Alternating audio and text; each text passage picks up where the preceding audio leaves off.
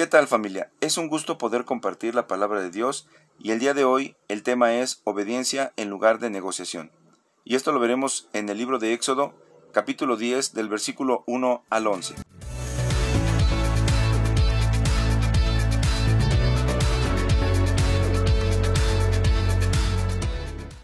Jehová dijo a Moisés, entra a la presencia de Faraón, porque yo he endurecido su corazón y el corazón de sus siervos, para mostrar entre ellos estas mis señales, y para que cuentes a tus hijos y a tus nietos las cosas que yo hice en Egipto, y mis señales que hice entre ellos, para que sepáis que yo soy Jehová.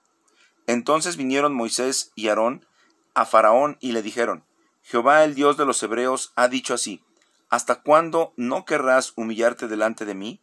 Deja ir a mi pueblo, para que me sirva.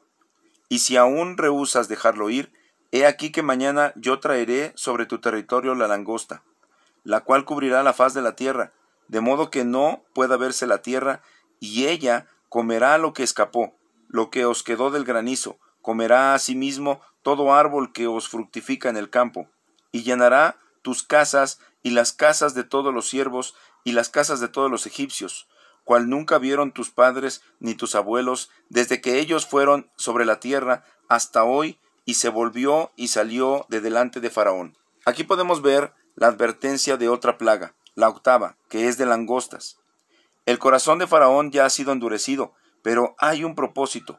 Las plagas son señales que demuestran quién es Dios y su poder, y servirán para que las futuras generaciones de Israel aprendan la lección y sepan quién es Jehová.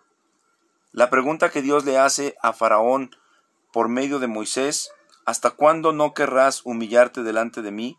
marca el problema principal. Podemos ver en Segunda de Crónicas capítulo 7 versículo 14.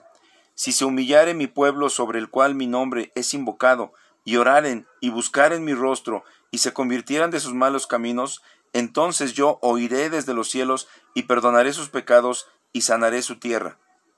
Como seres humanos, Muchas ocasiones dejamos crecer el orgullo, la soberbia, y nos alejamos de lo que Dios nos ordena, humillarnos delante de Él, para darle a Él el lugar que se merece y reconocer su poder.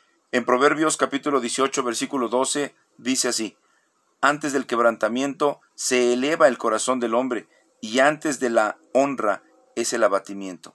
Y continuando con la palabra, en el verso 7 dice, entonces los siervos de Faraón le dijeron, ¿Hasta cuándo será este hombre un lazo para nosotros?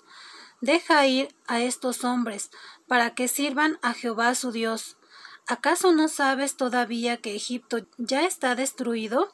Y Moisés y Aarón volvieron a ser llamados ante Faraón, el cual les dijo, Andad, servir a Jehová vuestro Dios.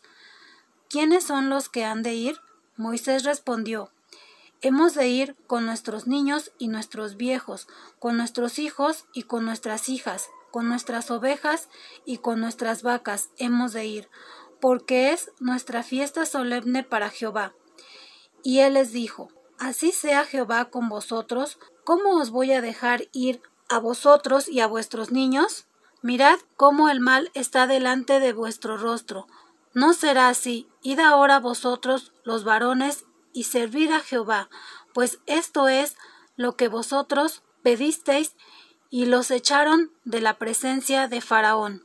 Vemos cómo el consejo de los siervos de Faraón es que deje ir al pueblo de Dios, pero Faraón endurece su corazón una vez más, queriendo que solo los varones adultos sirvan a Jehová. Así buscan negociar con la voluntad de Dios, lejos de humillarse. Cuando en nuestra vida algo no sale bien, Muchas veces buscamos excusas, culpamos a los demás sin reconocer nuestros propios errores, perdemos la sensibilidad de lo que Dios quiere para nosotros. Debemos humillarnos delante de nuestro Dios y escuchar audiblemente su voz para ser obedientes a su voluntad. Familia, deseamos que Dios les siga bendiciendo en cada una de sus actividades y les prospere cada día. Hasta la próxima.